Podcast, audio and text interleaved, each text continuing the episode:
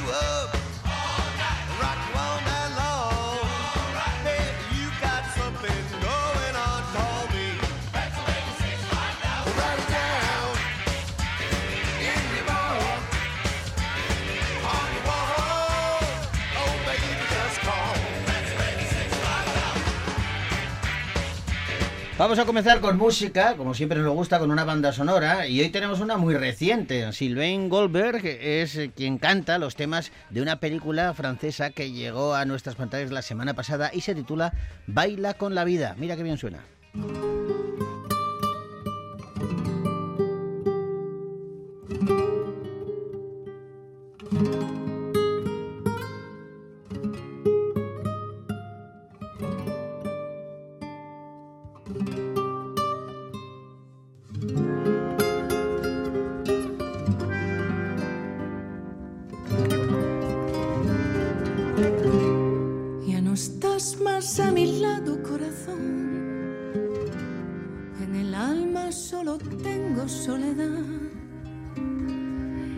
Ya no puedo verte, porque Dios me hizo quererte para hacerme sufrir más. Siempre fuiste la razón de mi existir. Adorarte para mí fue religión y en tus besos yo encontraba el calor que me brindaban el amor y la pasión. Historia de un amor como no hay otro igual, que me hizo comprender todo el bien, todo el mal, que le dio luz a mi vida, apagándola después. Ay, qué vida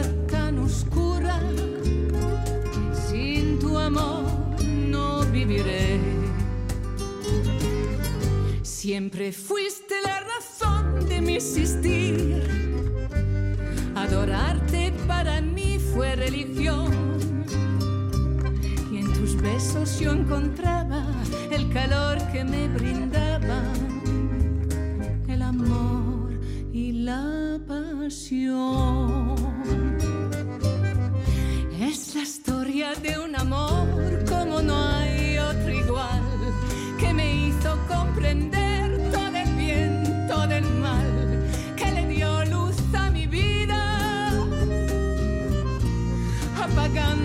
Después.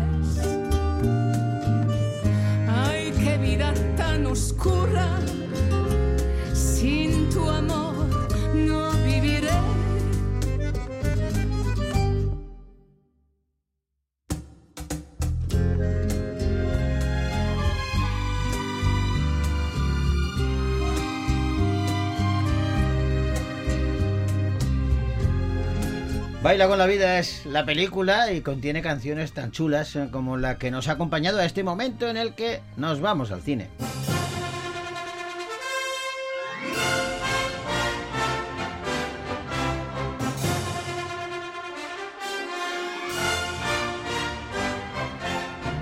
Hay más pelis, pero para mí esta es la que más destaca en la cartelera esta semana. Vamos a hablar de Cerdita.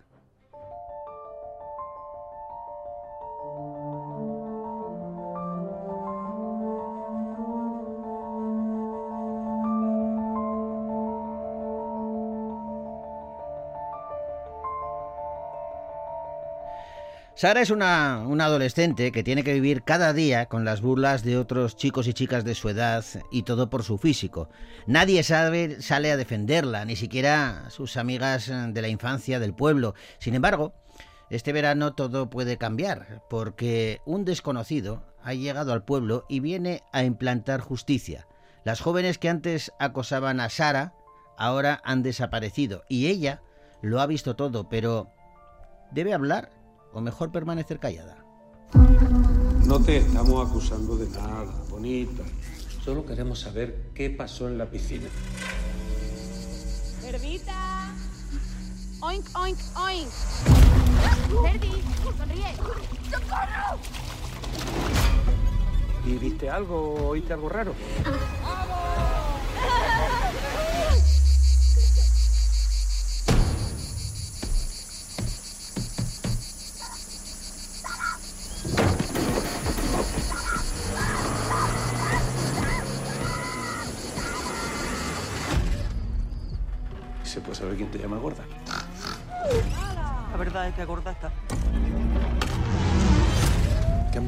Carlota Pereda es eh, la directora de Cerdita, una película que está interpretada por Laura Galán, Carmen Machi y Claudia Salas, entre otros y otras.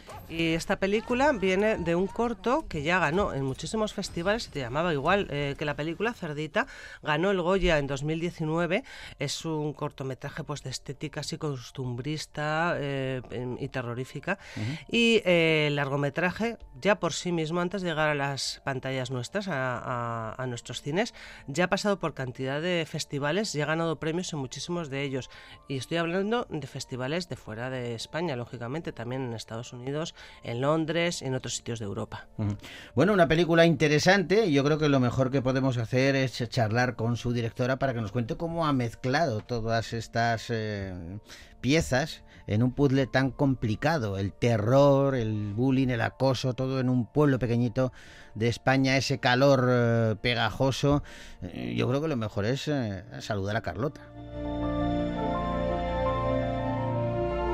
Bueno, pues Carlota, cuéntanos, ¿qué es Cerdita? A mí me tiene emocionada esta película, porque, claro, por un lado es una película que trata aspectos muy de actualidad, que incluso yo creo que son necesarios retratar, pero por otro lado has sabido darle ahí un giro para mantener al espectador pegado a la butaca, porque luego eh, eh, esto se convierte en una película de terror.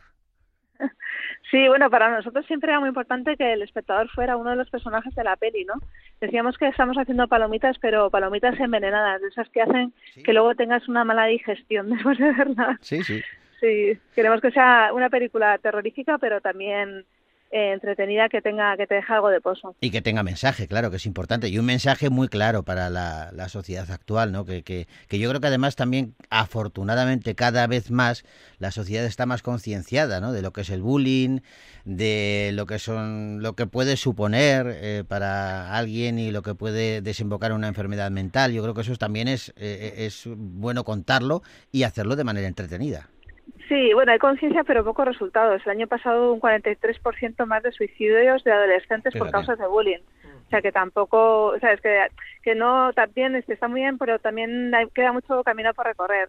Pero sí, para mí sobre todo lo que hay que hacer es que las películas lo que tienen sobre todo es que entretener, contarte una historia que, que te emocione, porque al final lo que tiene la ficción es que funciona con la empatía.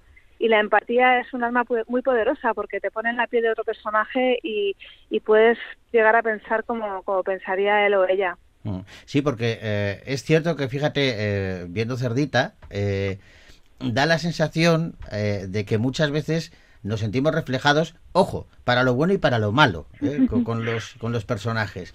Y, eh, y claro, eso nos puede hacer en un momento dado eh, eh, senti- empatizar eh, con, con la víctima porque nosotros también nos hemos sentido víctimas, pero también empatizar con los que están agrediendo porque nosotros igual también hemos agredido y a veces sin darnos cuenta. Claro, la, la idea era que no, en hacer una película en la que no hubiera un, ni blanco ni negro, Claro. sino que hubiera una escala de, grises que al final es lo que pasa en la realidad, ¿no? Todos, aquí no hay nadie, no hay- nadie es perfecto, como decía Sí, Billy Wilder.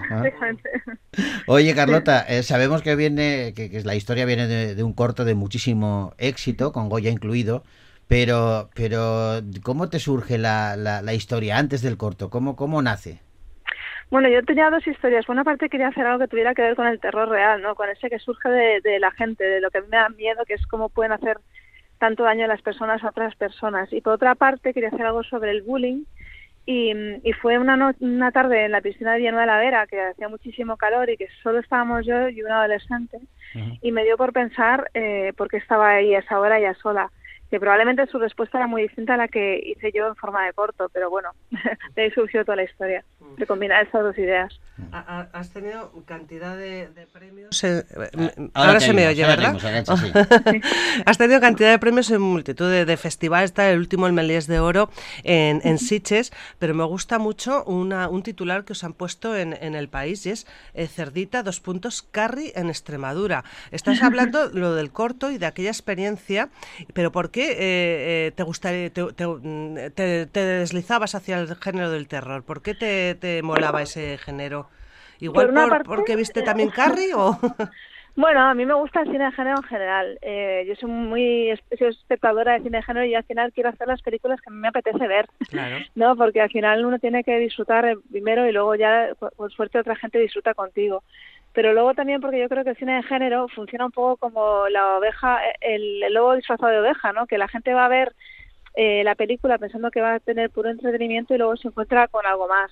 Eh, yo creo que el cine de género tiene que, en- cuando vas a ver cine social, generalmente mucha gente va a ver cine social porque ya está convencido del tema, ¿no? Ya está sensibilizado, pero a veces con el cine de género vas a ver simplemente un entretenimiento y te encuentras con otra cosa más. Ujú. Oye, eh, ¿qué ha sido lo más complicado de rodar eh, a la hora de, de plasmar esta historia de Cerdita? ¿Ha habido alguna eh, secuencia, alguna cosa que... Me imagino que sí, porque siempre pasa, porque no es difícil eh, saber que la imaginación nuestra vuela a unos niveles que luego, claro, hay que, pacta- hay, hay- que eh, plasmarlo en imágenes y eso cuesta dinero y a veces no se tiene la, la financiación eh, adecuada.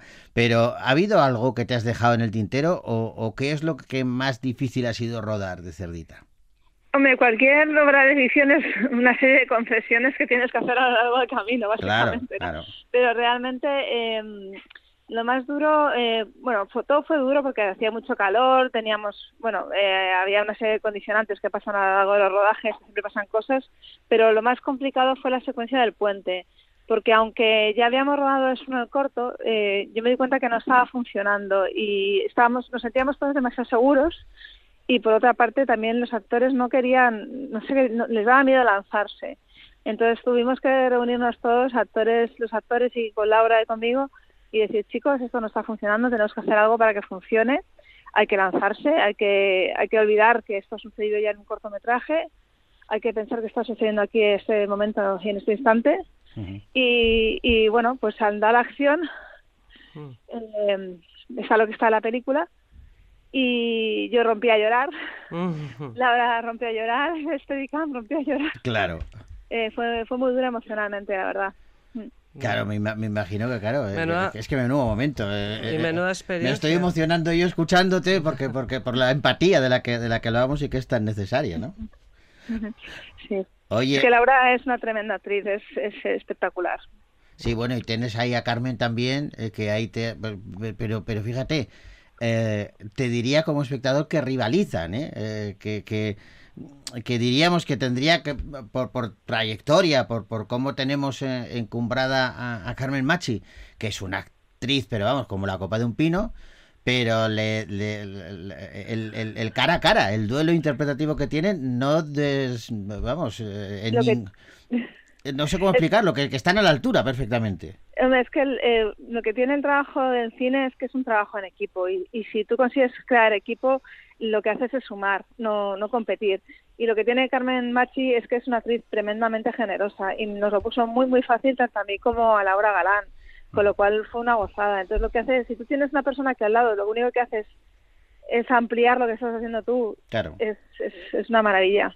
Que es, que es parte, forma parte de, de- Es un poquito egoísta también, ¿eh? Porque a mí me lo decía en su día, fíjate, siempre recuerdo estas palabras que me dijo Paco Raval, que, que él me decía que por egoísmo él tenía que estar lo mejor posible, no solamente en las secuencias eh, donde él era el protagonista, sino cuando tenía que dar la, réplica, que él siempre estaba ahí porque le interesaba que sus compañeros estuviesen bien, porque para que él brillara tenía que brillar el resto de- de- del equipo, el resto de la película.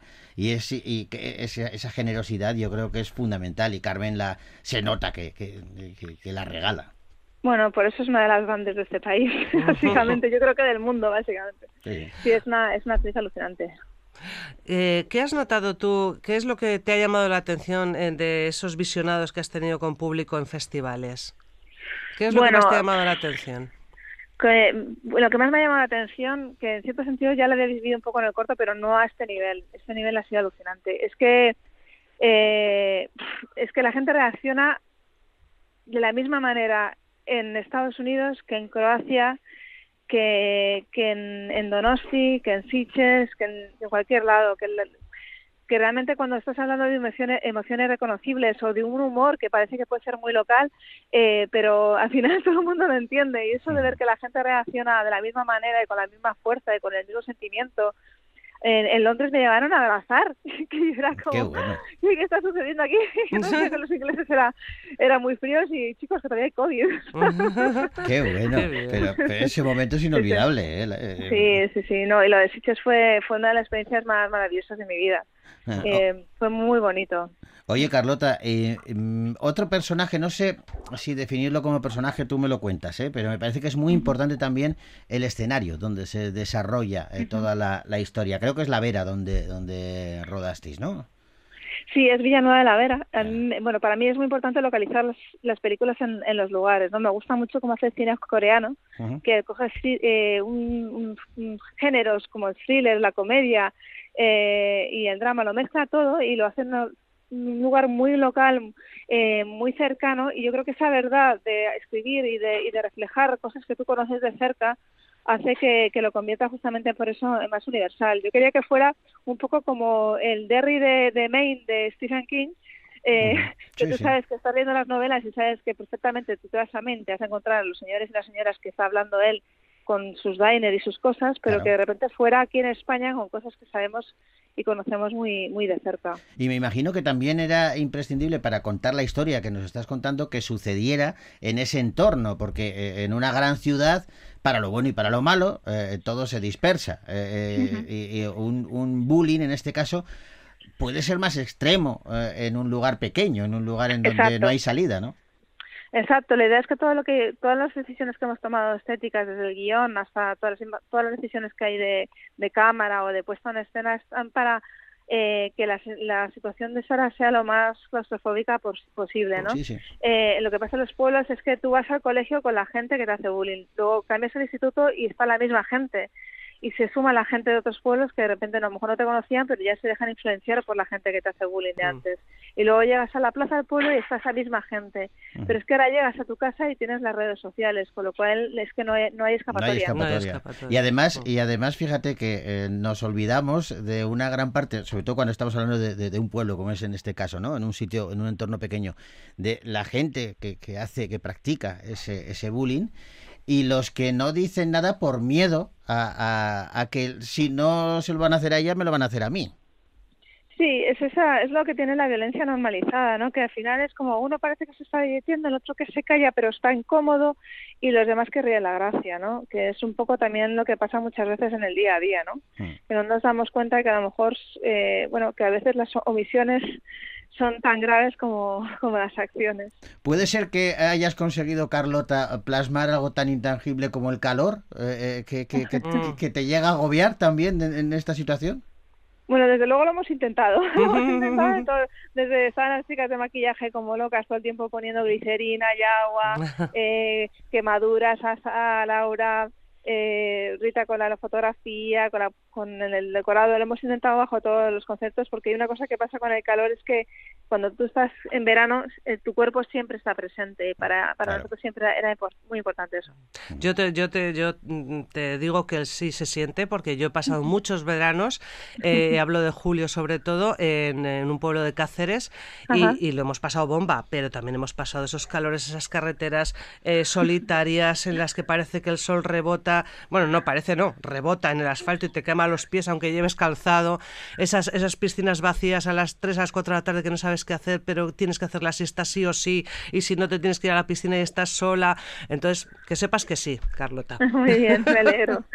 Me alegro, me alegro. Sí, eso que de repente abren las tiendas a partir de las 8 de la tarde porque Ah. nadie quiere abrir antes. Porque nadie quiere abrir antes. Solamente se puede estar por la tarde tarde o por de madrugada en el pueblo.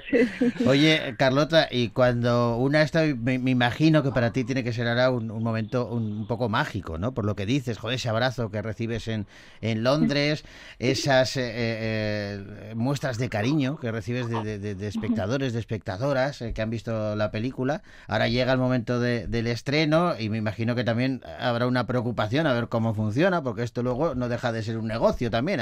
Hay muchas cosas que- que hay que tener en cuenta. Pero en ese momento mágico que estás viviendo, hay un, un resquicio, hay una luz al fondo donde dices, vale, por aquí tengo que seguir porque hay otro trabajo que tengo por delante. Bueno, la verdad es que una vez que la película se estrena ya, ya no es tuya, ¿no? Entonces digamos que la responsabilidad fuera de acompañarla en la promoción ya, ya no, ya no es tuya. La película es de la gente que, que la sepa apreciar y como no depende de, de mí, pues eso ya eh, ahí ya, ya está hecho. Y luego la responsabilidad es es con el proyecto en el que en el que estás trabajando en el momento. Ahora mismo estoy justo en preproducción de una película Sí. aquí en, en Euskadi y ahora es pensar en, en el siguiente hijo, ¿no? Porque no puedes dejarlo todo al primogénito.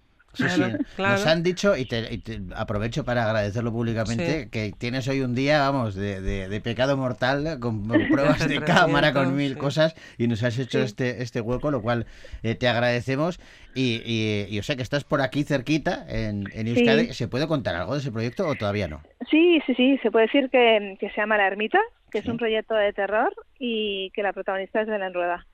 ¡Ay, qué bien! ¡Ay, qué bien! La ermita, mira, mira, pues vamos a apuntarlo, yo lo estoy apuntando ya, para que cuando sepamos más te volvemos a llamar y volvemos a charlar sobre este, este nuevo proyecto. De momento, te damos la enhorabuena de verdad por Cerdita, creo que es un trabajazo, estoy convencido de que va a ir genial, nosotros lo recomendamos, recomendamos ese largometraje, esa película desde estos micrófonos, y te mandamos un abrazo tan grande, tan grande como el londinense aquel que te dio en Inglaterra, eh, y, y una, y un agradecimiento total, ¿vale?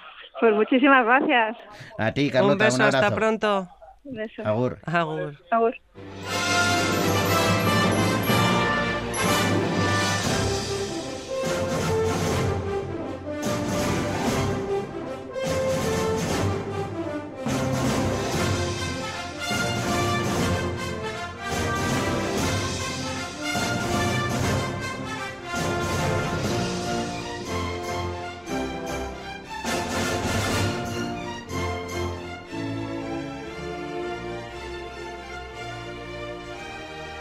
Bueno, antes de despedirnos, Arancha, permíteme que me pegue el gustazo. Te voy a de- permitir, te voy a De permitir. una peli que llevo esperando. Claro, la pandemia lo ha retrasado todo.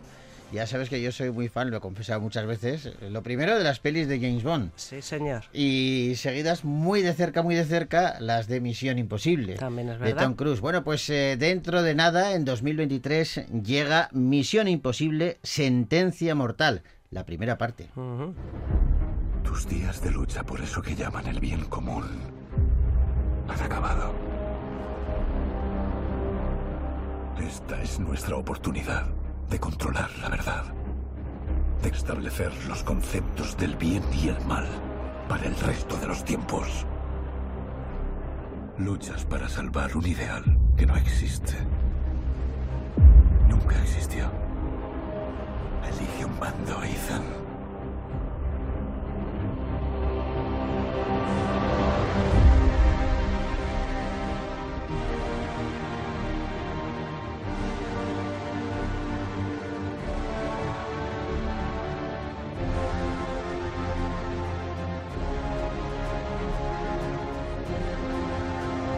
¿Cuánto tiempo tiene que pasar para hacer un spoiler? Que no sea spoiler. Quiero decir. Alá, lo que me estás preguntando, uf, igual es una de las Claro, grandes hombre, preguntas de la humanidad. Claro, pero yo pregunto, por ejemplo, ¿se puede decir ya abiertamente que en el sexto sentido Bruce Willis está muerto? Yo creo que puede que... Ha pasado mucho tiempo. Ha pasado mucho tiempo. Yo creo que eso es... A ver, yo creo que los spoilers solamente se pueden esto con las películas que tienen que ver con Jesucristo. Como sabes que al final se muere, pues con las que, No, con el las que Titanic, pasa, ¿no? con el Titanic, Se hunde. Con esas, con esas. Con las demás hay Bueno, gente que bueno, te pues va vale, a enfadar, entonces no ¿eh? lo, no lo voy a decir por si acaso se me enfada alguien, aunque ya ha pasado tiempo suficiente. Es que si no lo has visto, tiempo has tenido. No, que no hablo de esa, hombre. Ah, que, vale, que es que déjame hablar un momento, que es que estamos hablando de Misión. Imposible. Yes. Y eh, no hay mucho, no se ha filtrado mucho de, de, de la sinopsis, de qué va la, la película. Sabemos que es Sentencia Mortal, que es solamente la primera parte, que han rodado las dos partes, las dos películas a la vez, que de nuevo Tom Cruise es el principal protagonista, junto a Hailey Atwell o Simon Pegg y los habituales que rodean a Ethan Hank. Y es una misión nueva de este agente de operaciones eh, para el IMF, que bueno, pues es esa agencia de élite mundial dedicada al espionaje que últimamente lo está pasando mal. Bueno, eh, he visto el tráiler Sí. y la sensación, por eso decía lo del spoiler, es, es me recuerda mucho a la última película de James Bond, Ah, sí. la última de Daniel Craig, que Oh. pasó lo que nadie se esperaba que iba a pasar en una película de James Bond. No digo más para no hacer spoiler. Vale. Pues Yo da que- la sensación Sí, de que no estas de sentencia mortal pueden ser las últimas de, de Tom Cruise como misión, como agente secreto. Yo lo único que he leído es que es la séptima, ya, es Misión Imposible 7, Sí, sí. y que es, la continuación de la que se estrenó en 2018. Todas, todas las últimas que han hecho de son Misión. Protocolo Fantasma, Nación es. Secreta, todas estas son continuaciones unas de Sí, otras. sí. Siempre recuperan a los enemigos, siempre tal, se quedan ahí cabos sueltos que sirven para completarla en la película siguiente. Y sí, es cierto, aquí hay personajes, ya se ven en el tráiler, que hay personajes que salen en la película anterior, con lo cual hay una línea de continuidad.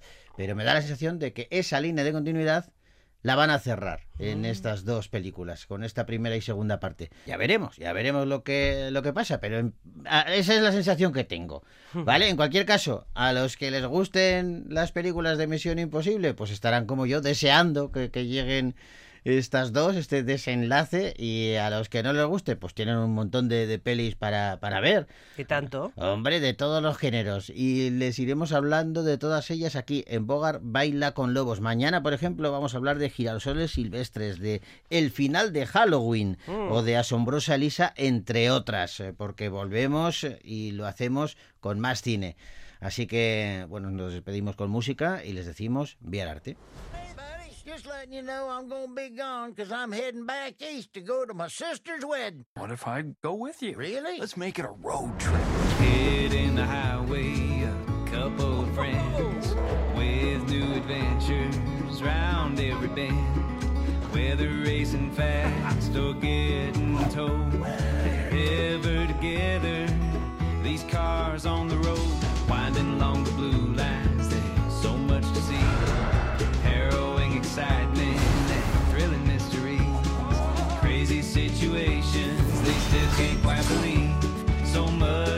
unexpected, but everything they need. Cause when you are on the road and